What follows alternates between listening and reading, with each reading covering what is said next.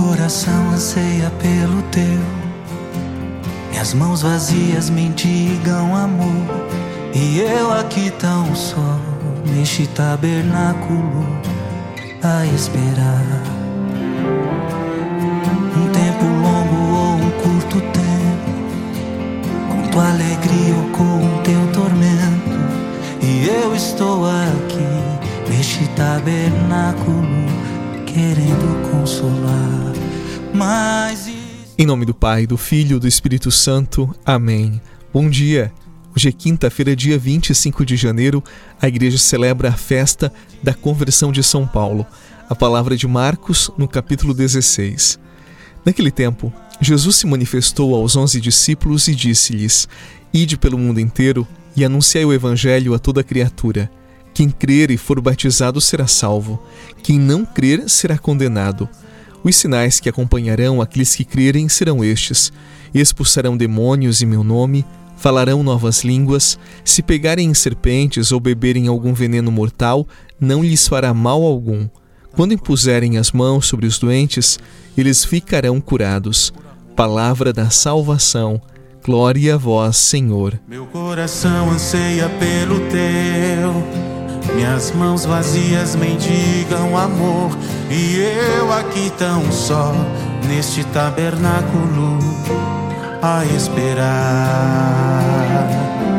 Um tempo longo ou um curto tempo, com a tua alegria ou com o teu tormento, eu estou aqui, neste tabernáculo, querendo consolar, mas estou tão só me sinto só. Um pouco de reparação e de amor anseio, mas estou só. Fico aqui tão só. Eu sou amor e não sei fazer outra coisa. Paulo, quem nós celebramos hoje, era um judeu convicto e também muito zeloso de suas tradições religiosas. Ele nasceu em Tarso, uma cidade que na época era muito influenciada pela filosofia grega. Hoje fica na atual Turquia. Ele também foi aluno de Gamaliel, um dos maiores e mais sábios rabinos da sua época.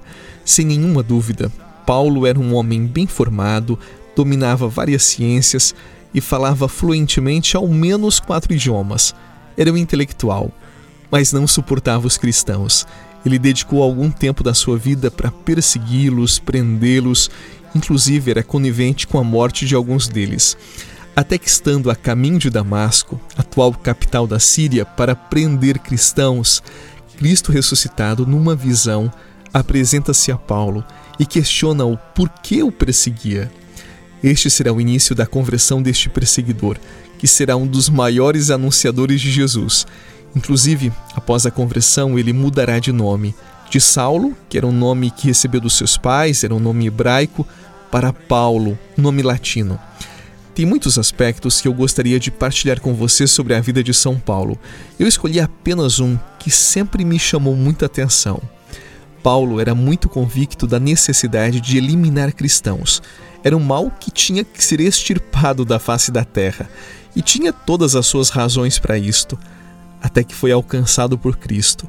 Mas afinal, o que aconteceu? Como pode um homem com convicções tão perversas e tão profundas se tornar um anunciador apaixonado daquele que lhe perseguia a ponto de dar a sua vida por Cristo? Paulo responde dizendo que foi a graça de Deus que o transformou. Olha, nós falamos tanto em graça, mas afinal de contas, o que é? Para Paulo, aquilo que o transformou, a graça, é um favor divino, é uma expressão de amor da parte de Deus que não merecemos, é uma dádiva imerecida, incondicional, que nos reconcilia, que perdoa os nossos pecados e nos oferece o céu. A graça nos perdoa por completo. É por isso que na segunda carta à comunidade de Corinto, Paulo diz que é uma criatura nova, que as coisas antigas já tinham passado, que tudo se fez novo na sua vida. Ouça bem o que eu vou dizer hoje para você.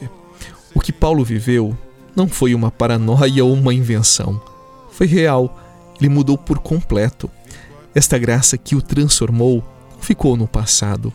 Está disponível para mim, para você. Nós precisamos, tal como Paulo, deixar esta graça nos transformar, nos converter, nos fazer novos homens e novas mulheres regenerados na graça de Cristo, para que com Ele digamos: Estou certo de que nem a morte, nem a vida, nem os anjos, nem os principados, nem alguma outra criatura poderá nos separar do amor de Deus que está em Cristo Jesus, nosso Senhor. Meu coração há de por ti, minha alma grita por ti.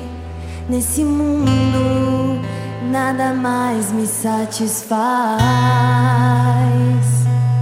Tudo aqui é passageiro, tudo aqui é só vaidade.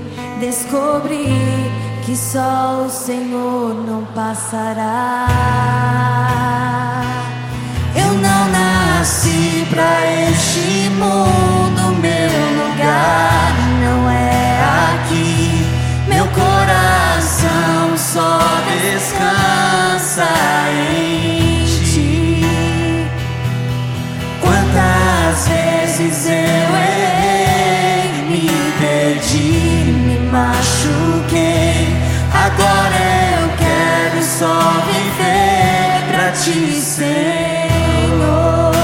Você sabe que Paulo nunca conheceu pessoalmente Jesus? Mesmo sendo contemporâneo, Paulo não teve a graça de conhecer Jesus enquanto esteve entre os homens. Sua experiência foi mais tarde, como eu falei para você, com Jesus ressuscitado. Isto significa que você e eu, que também não convivemos com Jesus, tal como Paulo, podemos experimentar desta graça com a mesma intensidade. Se transformou Paulo, poderá também nos transformar. É verdade que não merecemos, mas é graça, ou melhor, por isso é graça. Permitamos que a graça do Salvador nos transforme. Sim, Ele pode. Eu quero. E você? Em nome do Pai, do Filho e do Espírito Santo. Amém. Luz no seu caminho, paz e até amanhã. Para mim, o mundo ficou para trás. Para sempre, para sempre viverei. Só o que Deus sonhou pra mim. Nunca mais vou te deixar.